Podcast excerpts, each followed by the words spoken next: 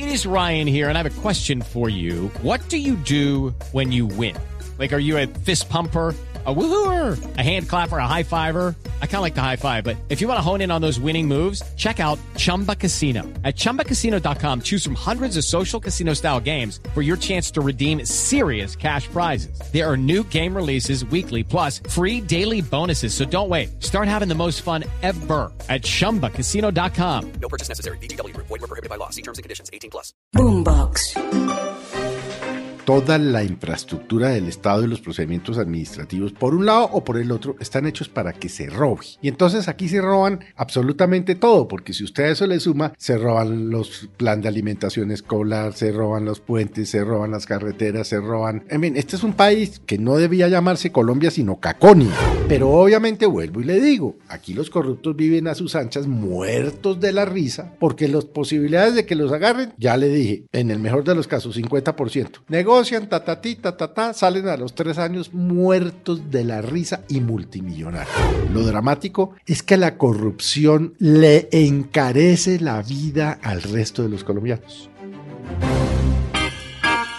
Aquí comienza el Zuletazo. Con la palabra, la noticia del día en Colombia, otra vez corrupción. El caso más grande ocurre en Ecopetrol, donde descubrieron que de una decena de reputados empresarios y de ejecutivos de ese sector se estaban robando petróleo de la empresa según una investigación de la Dijín. En un escándalo que dice el presidente Petro podrían ser 80 millones de dólares de robo de lo que el mismo presidente dice la gente de bien. La segunda es la situación del ejército de Colombia, capturados 23 militares, 15 activos y 8 en retiro, que estaban Felipe contrabandeando con libretas militares y arreglando las cuentas para apoderarse de dinero, de la alimentación y de los uniformes de los soldados. Y como si fuera poco hay más, el tercer caso está en la policía, donde capturaron a tres policías que habían condecorado porque no aceptaron un soborno del narcochofer de la UNP. Claro, no le aceptaron la plata porque ahora descubrió la fiscalía, siete meses después, que se quedaron con 44 kilos de la coca que en realidad llevaba este hombre. Corrupción por todos lados. La verdad es que donde uno mete el dedo, María Camila sale pus. Y eso no es de este gobierno o del anterior o del anterior o del anterior o del anterior. Eso ya tiene décadas entre nosotros.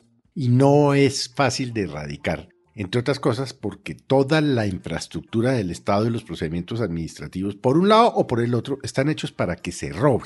Y entonces aquí se roban absolutamente todo, porque si usted a eso le suma, se roban los planes de alimentación escolar, se roban los puentes, se roban las carreteras, se roban... eh, bu- bueno, en fin, este es un país eh, que no debía llamarse Colombia, sino Caconia, porque lo que roban es una cosa impresionante. Acuérdese que en algún momento el entonces contralor Edgardo Maya dijo que en el país se robaban, calculaba la Contraloría en ese momento, estamos hablando hace unos seis años, 23 billones de pesos al año, es decir, una reforma tributaria al año como la que hizo Petro, o más. No vamos a saber, entre otras cosas, porque como el que roba no declara, entonces es- eso es casi que imposible de calcular. Pero es que acuérdese que es que aquí, por ejemplo, en la pandemia, los organismos de control, entre ellos la Contraloría y la Fiscalía, encontraron, por ejemplo, que se robaban los recursos. La semana pasada habla- hablamos acá, o a principios de esta semana mejor, hablábamos aquí en Blue Radio, en Mañanas Blue, de que estaban cobrando o habían comprado unos juegos de parquesa a 650 La historia en. Santander, Felipe, En la Santander, Secretaría de Cultura. hamburguesas a 87 mil. Bueno, en fin, roban y roban y roban y roban y roban. Y lo triste de eso es que los órganos de control, por eficientes que sean, no alcanzan a detectar, a procesar y a juzgar y a condenar, debido al caso, a los corruptos. Entonces los corruptos en Colombia juegan a lo siguiente. Mire, A ver, posibilidades de que me agarren 50%. sí. 50-50, como dicen los gringos. Es decir, ya de por sí el delincuente tiene una gran ventaja. Una probabilidad Dos. muy alta, sí. Me agarran, perfecto.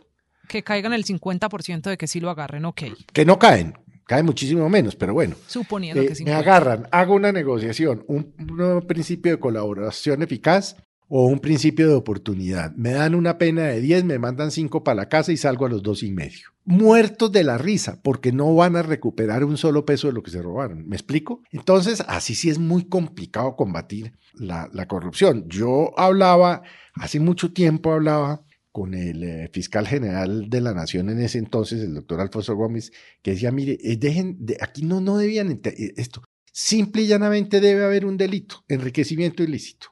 Cojan a los altos funcionarios del Estado y a los que tienen cargos medios del Estado y háganles una investigación por enriquecimiento ilícito a él y a sus familiares. Ahí está la plata. No hay que ir muy lejos que el peculado, que el cohecho, que la celebración indebida de contratos, que todos los delitos contra la administración pública. Eso es carreta. Cojan a la gente por un solo delito y usted verá, pero claro, entonces van modificando las leyes y resulta que las leyes siempre van atrás porque echa la ley, echa la trampa. Ahora, evidentemente, el presidente no ha tenido, este presidente, un gran escándalo de corrupción todavía. Ha tenido pequeños escandalitos. Pero es que hay corrupción a todos los niveles. No, claro, pero por ejemplo, pagar un plumón para la cama de la casa de Nariño a un millón ochocientos mil pesos, ese es un pequeñito caso de corrupción. Sí, usted se refiere a este fue arrancando el gobierno. Esto fue arrancando el gobierno.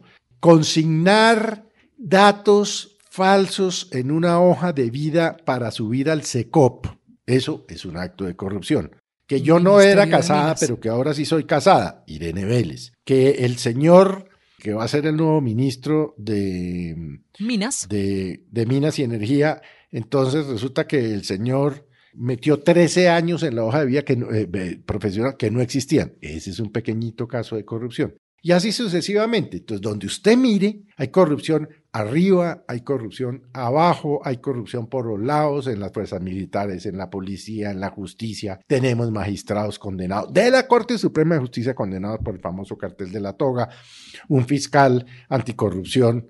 Eh, el señor Moreno acabó también condenado. Es decir, es corrupción, corrupción, corrupción. Y lo triste de eso, además, ¿sabe qué es? O no lo triste, lo dramático es que la corrupción le encarece la vida al resto de los colombianos. Y Felipe, con esa evaluación que usted hace, que de alguna manera es negocio para el corrupto, pues hacerlo y seguir la vida como si nada pasara con esos riesgos que corre incluso de no pagar nunca una condena por eso, lo más grave es que usted también dice los entes de control no dan abasto y entonces es como si el país estuviera condenado a la corrupción por los siglos de los siglos está condenada a la corrupción porque no tenemos cómo combatirla, está enquistada en el DN de la, de la función pública. Y, eso no vamos a hablar ahora de los casos de corrupción privada, porque el caso de Ecopetrol, usted ya lo vio y usted ya lo mencionó. Usted tiene ahí corrupción del sector público porque tuvo que haber gente de Ecopetrol que es cómplice de eso, pero también empresarios. Sí, que por años nadie vio pasar las tractomulas llenas de crudo y nadie dijo nada. Nada. Ahora, este caso de Ecopetrol, que hasta ahora está comenzando, no lo descubrió el presidente Petro. Ese es un caso que se lleva investigando desde hace más de un año. Noticias Caracol hace más de un año echó ese cuento. Este cuento que hoy. Entonces, claro, el presidente le mete ese tinte clasista innecesario, ¿no? De la gente de bien gente de bien. Entonces yo le preguntaría señor presidente Petro, y cuando haya un cohecho o un acto de corrupción en alguno de sus funcionarios de cualquier nivel, ¿es gente de mal? Es que no, es que el corrupto es corrupto, no es ni de bien ni de mal, es corrupto. Y eso es inadmisible, sea en estrato 6, 4, 5, 3, 2, lo que usted quiera. El que es corrupto es corrupto. Pero obviamente vuelvo y le digo, aquí los corruptos viven a sus anchas muertos de la risa, muertos de la risa, porque las posibilidades de que los agarren, ya le dije, en el mejor de los casos, 50%. Negocian, ta, ta, ta, ta, ta, salen a los tres años muertos de la risa y multimillonarios. Y mientras tanto, el resto de colombianos, vemos a ver cómo se roban la plata, ¿no? Hablamos de eso en un podcast con usted, María Camila, y pagamos impuestos para que se lo roben, porque se lo roban. Este es el Zuletazo. Boombox.